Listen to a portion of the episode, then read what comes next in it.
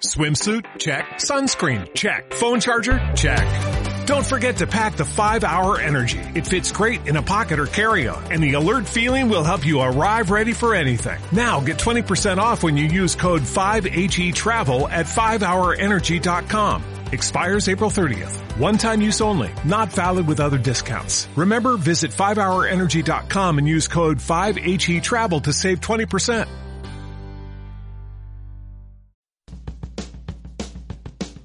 En marcha, un programa de actualidad polideportiva y universitaria con Javier de la Rubia.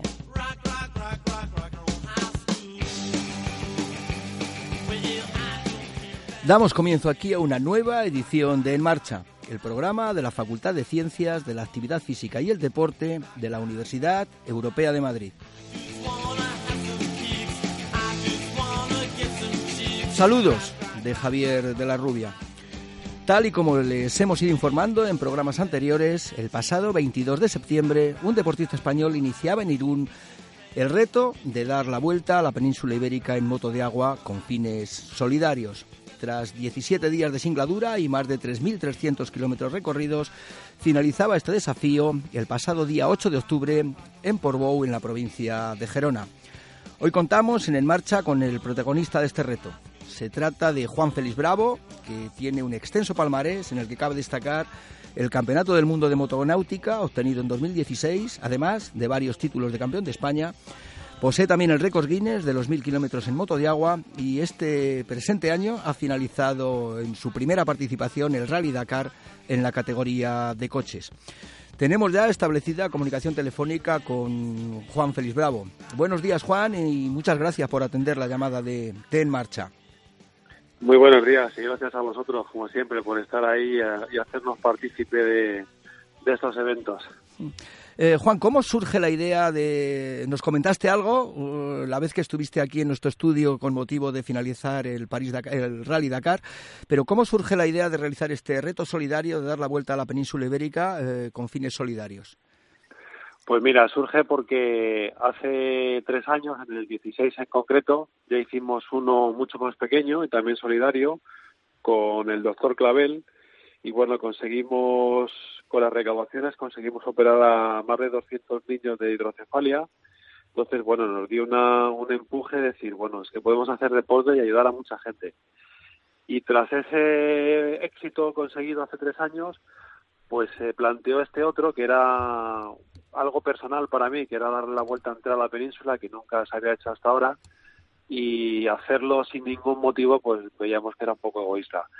Y decidimos, en este caso, en vez de una asociación, fueron dos, que como sabéis es Mente Azul, que es una fundación de niños autistas, y Ecomar, que es una otra fundación que, bueno, que ahora mismo no solamente está limpiando océanos aquí en España, sino que está abriendo fronteras y se trata de, bueno, pues ir limpiando todas estas fallas que tenemos fabulosas y a dos pues ha ido destinado esto. Entonces surge por, por eso, por ayudar y por algo personal, que, es, hmm. la, que es la pregunta, ¿no? Sí. ¿Por qué eh, se han elegido precisamente estos dos aspectos solidarios, el del autismo y la, la protección del ecosistema marino?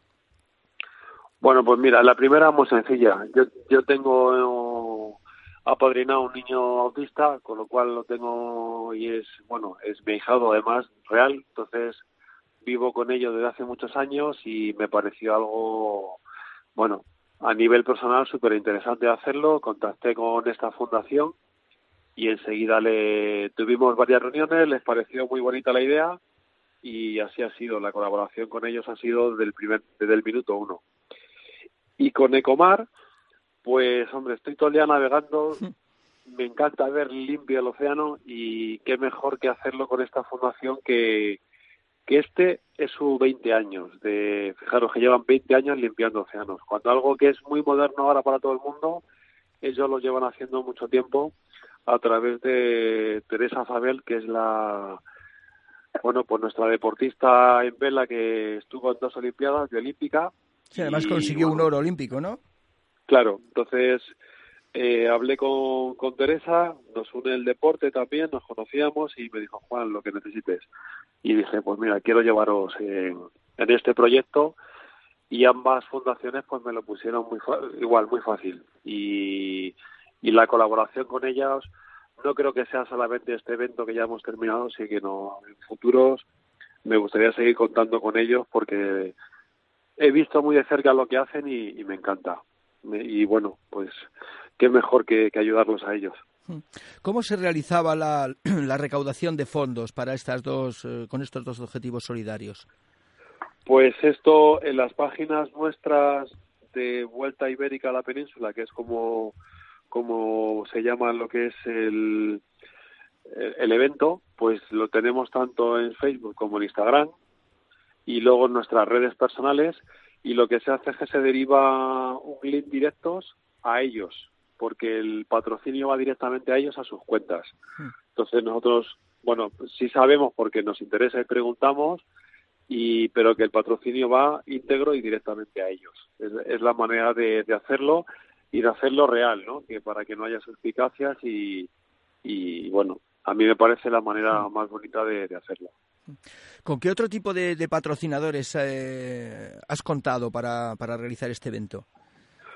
Pues al margen de, de esto, de esas asociaciones que, como os decía, van íntegro para ellos, pues yo tengo patrocinios deportivos de, de muchos años de, bueno, de experiencia deportiva que llevo, entonces he contado con Fuenlabrada y con Maremoto, que los llevo a nivel personal de hace muchos años, y luego hemos sacado patrocinios pequeños de precio día que nunca lo había hecho, donde nos han pagado ese patrocinio de día en lo que es el combustible y el hotel de cada día para poder realizar esta, este evento, ¿no?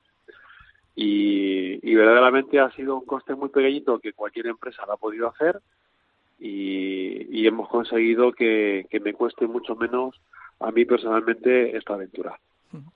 Eh, ¿Qué tipo de preparación previa has llevado a, cabo desde el punto de, vista físico para eh, estar eh, tantos días navegando?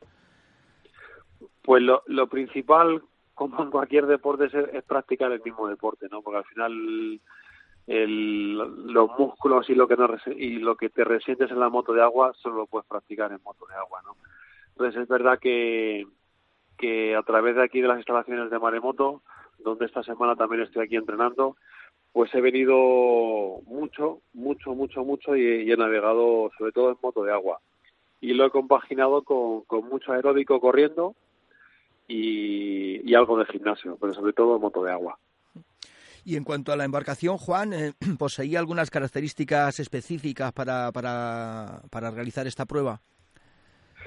Sí, mira, eh, ha sido una apuesta, como bien sabes tú, muy rara, porque hemos partido de una moto nueva, evidentemente, pero una moto de pesca. Eh, ¿Qué significa esto? Bueno, pues es una moto que no tiene potencia, no tiene ni turbo, ni tiene intercooler, solo es atmosférica y aunque tiene 155 caballos, que parece mucho, en una moto de agua es lo más pequeño que hay en motos modernas. Fijaros que la misma moto la hay con 230 y con 300 caballos de serie.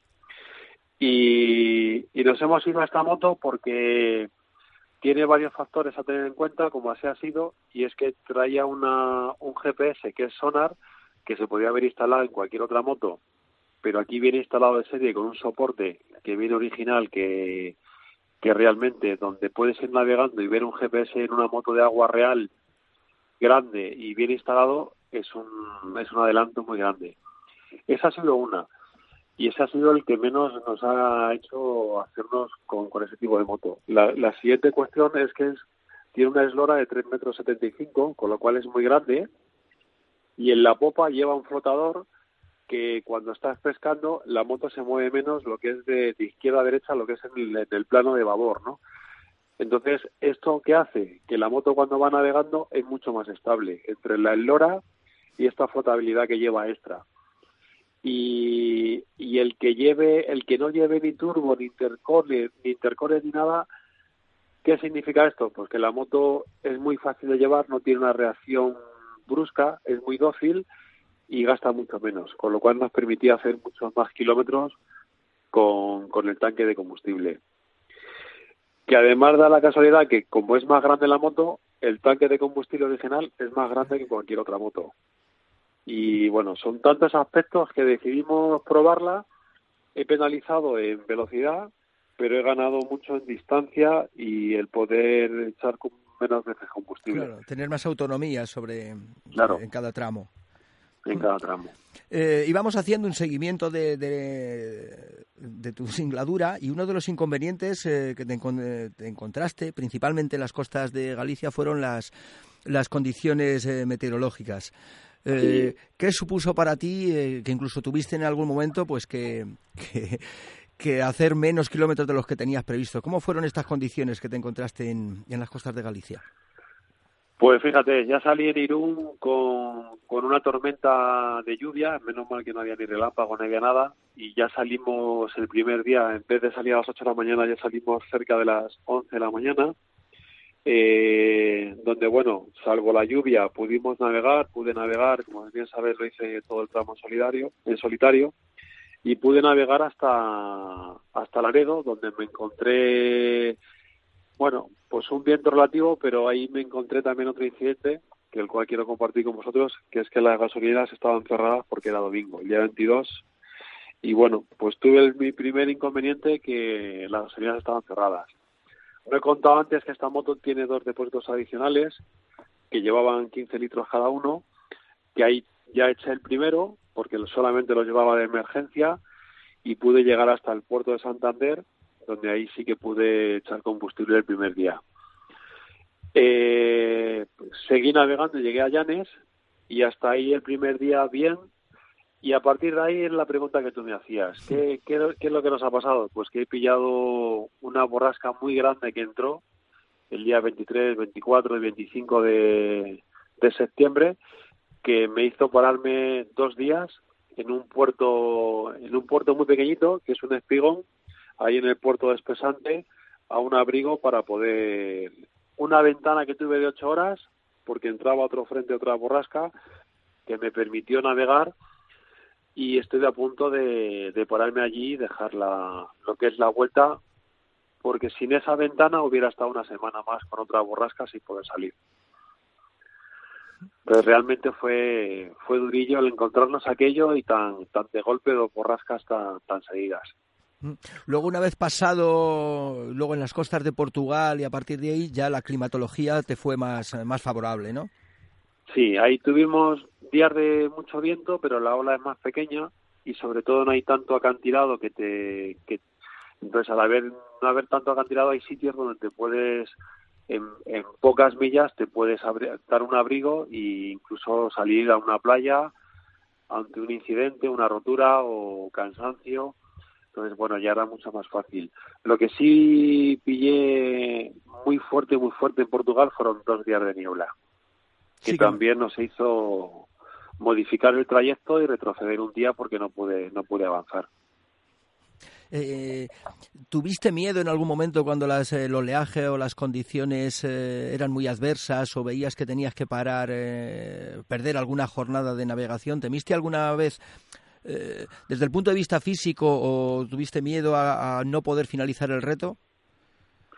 Sí, esto me pasó el tercer día cuando salí de Viveiro y apenas con 50 kilómetros me tuve que dar la vuelta porque veía que los 70 kilómetros que tenía desde desde lo que es el Cabo de Estaca de Bares, que es el faro este que está al- más al, norte de España, cuando pasé el faro y llegué al, al punto que es otro cabo que se llama Cedeira, toda esa zona, ahí, ahí vi que realmente no podía seguir. Entre la distancia que había hasta el puerto más cercano, que era 70 kilómetros, y que no hay abrigo donde, donde pararte, y el frío que este estaba empezando a pasar porque era mucho el oleaje que me echaba encima del agua, dije, Juan, aquí no podemos seguir. Y, y aquí me di cuenta de que teníamos un punto por delante muy fuerte, eh, o teníamos que tener un día muy claro para poder seguir desde Viveiro hasta, hasta Coruña. Y ahí sí que vi peligrar, por eso estuve dos días sin poder salir, y menos mal que tuve esa ventana, como decía antes, de ocho horas, pero ocho horas reales entre borrasca y borrasca, que ahí me pude, me pude escapar. ¿Llevabas eh, pues encima de la embarcación algún bueno, qué tipo de material llevabas en cuanto ya nos has comentado que en cuanto a, navegación llevabas el, el GPS pero qué otra ropa llevabas o qué comida o qué llevabas eh, para eh, facilitar tu hidratación ¿Qué, material llevabas encima pues mira llevaba dos trajes térmicos que que lo que es en toda todo el Cantábrico y parte del Atlántico hasta que ya pasé de, de Cascais para abajo. Eh, mantuve los dos trajes puestos en todo momento y un chubasquero aislante también por, por el tema térmico del viento. Y llevaba agua encima con un bar por, por cualquier razón siempre llevar agua y ya me llevaba agua en, unos depósitos de agua en, la moto no bueno luego geles comida barritas y botes de proteína que, que los hacía con agua, los podía hacer con leche, pero los hacía con agua y cuando paraba a repostar eh, siempre tomaba un batido de proteínas para, sobre todo para estar bien alimentado. Y una vez al día durante la navegación me intentaba parar en un puerto de los grandes y me paraba y intentaba comer casi todos los días lo que es comer bien. Y, y luego ya lo que me quedara el resto del día ir ajustándolo para poder navegar hasta un puerto patrón grande y poder pasar la noche. Sí, porque no llevabas ningún equipo de, de apoyo, ¿no? Durante el, durante el recorrido. Así fue. Así nos lo pidió la marca y el, bueno, y el sponsor principal, que por qué no hacía la, la travesía en, en solitario. Y como ellos dicen, solidaria y solitario. Y así fue. Me lo pidieron, me pareció un reto bonito y lo único pues que tenía que estar más pendiente de llegar a un puerto grande donde no solamente me dieran sitio para la moto, sino que además tuviera un hotel cercano para poder ir lo antes posible pues a descansar, ¿no? Y, así ha sido.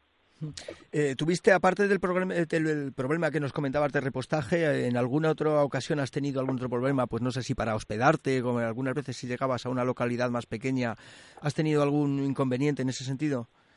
Sí, hemos tenido, como bien sabes, eh, una de las navegaciones que hice de Cascais a Sines, que no pude llegar por, por, por esta niebla tan grande, donde, donde tuve que retroceder casi 30 kilómetros, y ahí entré a una zona que, bueno, una ciudad grande que conocemos todo el mundo, que es Setúbal, en Portugal, donde hay tres puertos grandes y en el primero me dijeron que no que no aceptaban motor de agua y me tuve que ir.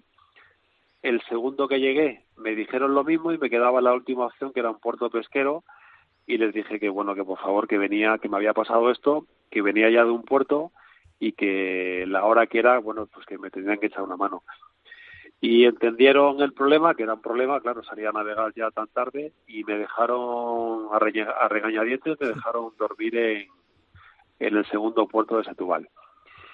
Y al día siguiente que también salí con nieblas y bueno, y tuve ahí mis más y mis menos, pero conseguí llegar a, España ya, a Ayamonte, en el puerto de Ayamonte también, después de estar atracado y estar ya para, para pernoctar allí, me dijeron y me invitaron literalmente a irme, que no me podía quedar y que no me podía quedar.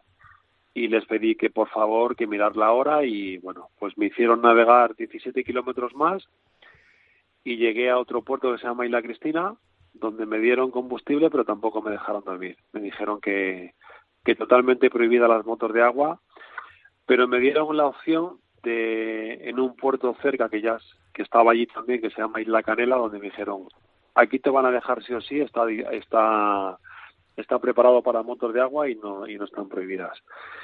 Y han sido momentos así de decir, joder, madre mía, entre la hora, lo tarde que llegas, el cansancio y que no te dejen pernoctar, pues realmente es todo, bueno, voy a hacer un escrito personalmente bien, donde quiero de alguna manera que por favor nos tengan en cuenta que, al final es una embarcación.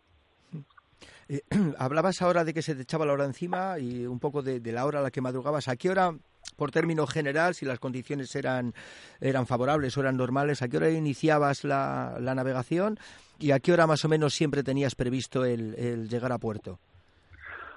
Pues, pues, pues mira, sencillo. En las motos de agua podemos navegar desde la salida del sol, que es el orto, y entonces casi todos los días, en la hora puntual al orto del punto donde estaba salía, como mucho salía 5 o 10 minutos tarde porque entre el taxi para llegar el puerto que tienes que otra vez que hacer un checkout y tal, pues pero normalmente siempre he salido, estaba esperando en el puerto para salir y la hora de, de resguardarme en puerto es una hora antes de la puesta de sol. Entonces tenía que controlar ese tiempo para, por ley, no podemos navegar las motos de agua, como bien decía, una hora antes de la puesta de sol.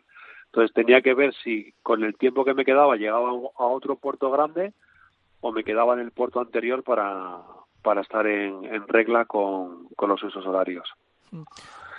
Con, todo esto que nos cuentas, eh, Juan, ¿qué ha sido más importante? Supongo que las dos cosas, ¿no? ¿El, desgaste físico o también el, el mental? Pues ha sido más el mental por, por ir cuadrando dónde repostaba, dónde podía dormir y dónde, o sea, esa incertidumbre de cada día era más fuerte que, que el cansancio físico que indudablemente estaba ahí. Pero la preocupación, porque el cansancio físico, si estás cansado te paras, pero la incertidumbre de cómo y dónde voy a pasar la noche, si me van a dejar o no, era lo que más me inquietaba cada, cada día. Y supongo también que durante las horas que, permanecías navegando sobre la moto, eh, la concentración era pues, un factor muy importante, ¿no? Sí, sí, sobre todo el cálculo de combustible era constante. Por, de hecho, al principio yo, es cierto que conozco la, lo que es todo el litoral porque es verdad, es verdad que he dado varias vueltas a España, pero nunca habíamos tenido tantos problemas de combustible porque de un tiempo para acá, donde había gasolineras y siguen estando, están en desuso, yo no contaba con ello, porque la verdad es que he sido el primer sorprendido. Y, y lo que no me he preocupado en un principio de llamar a puertos y preguntar si estaban activas o no, desde el tercer cuarto día ya me veía obligado a llamar pues, de alguna manera para salir con, con una cierta tranquilidad y decir, bueno, aquí sé que tengo, aquí también, y aquí no porque, bueno, no, no, no me han atendido por teléfono, no he podido. Entonces, lo que en un principio no fui precavido, luego he visto que era más importante que, que salir a navegar y encontrarme a, la aventura. Una vez que por fin eh, completas la, la, vuelta a la península ibérica y llegas a, a arriba a Portbou, ¿cuáles fueron tus sensaciones o tus emociones después de todo lo vivido en las jornadas anteriores? Pues hombre, es una alegría muy grande, ¿eh? saber que partes de un reto donde no ha sido nada fácil por, por todas estas cuestiones. Eh, yo verdaderamente me pensaba que iba a ser más sencillo, pero con todos estos inconvenientes y el, y el cansancio físico, realmente cuando, cuando llegas a Porgo y ves que él ha realizado, pues me imagino que como todo el mundo es una alegría inmensa, ¿no? Es decir, bueno, pues pues lo hemos conseguido y, ha merecido la pena, ¿no?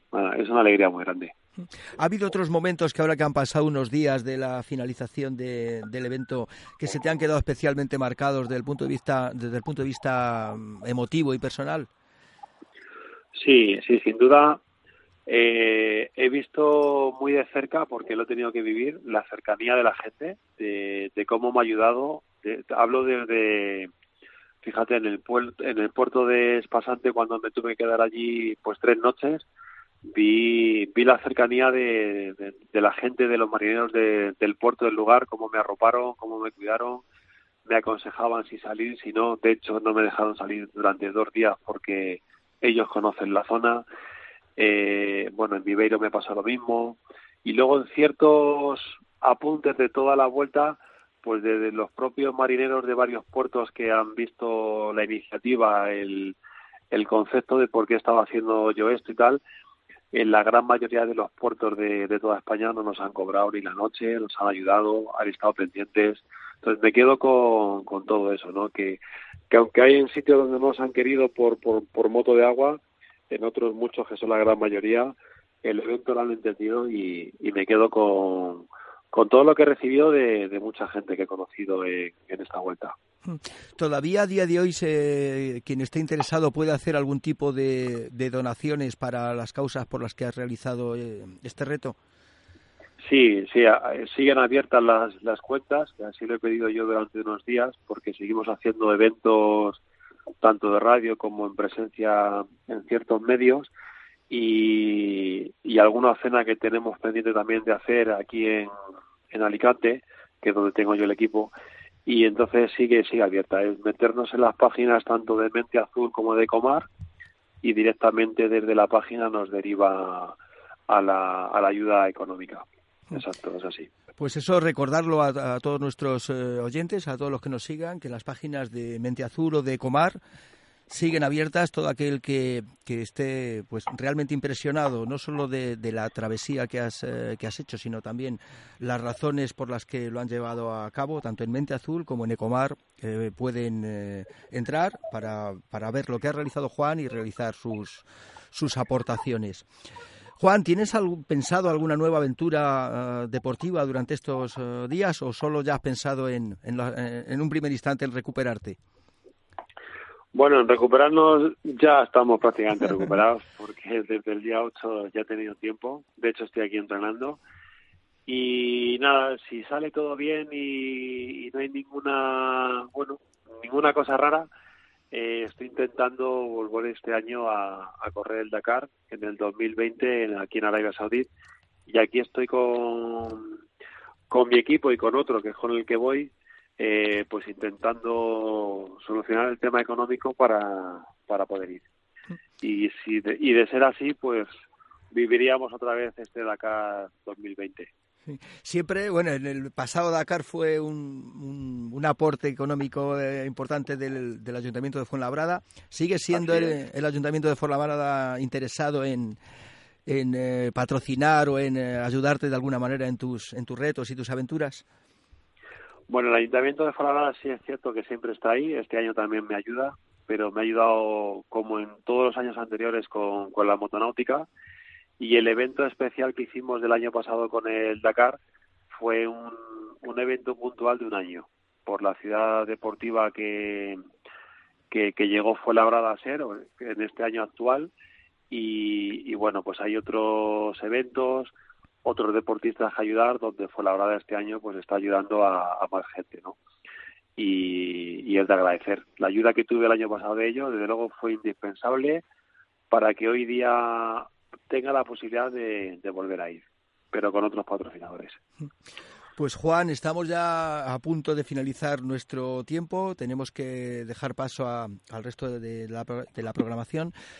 No nos queda más que eh, agradecerte eh, tu presencia en este programa y felicitarte y darte la enhorabuena por el, por el logro conseguido tanto en el aspecto deportivo como en el, como en el solidario y también felicitarte por tu manera de ser y por los valores que tienes como, como persona. Muchas gracias, Juan. Pues nada, yo te lo agradezco de verdad, de corazón, y, y, agradeceros a vosotros, que siempre lo digo, el estar ahí, el que nos ayudéis a difundir todo, todo esto, que si no, no tendría sentido y vuestro granito de arena para, para seguir sumando a eventos y, y a deportes individuales como, como son estos nuestros. Así que muchas gracias.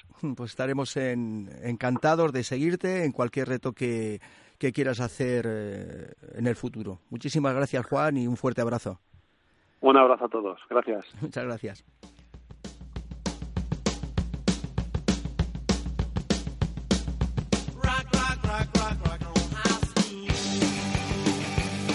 Pues esto fue En Marcha por hoy. Gracias como siempre por la atención que nos prestan, recordándoles que les espero todos los viernes a la una y media del mediodía. En el control de realización estuvo Miguel Ángel Vázquez, se despide de todos ustedes Javier de la Rubia.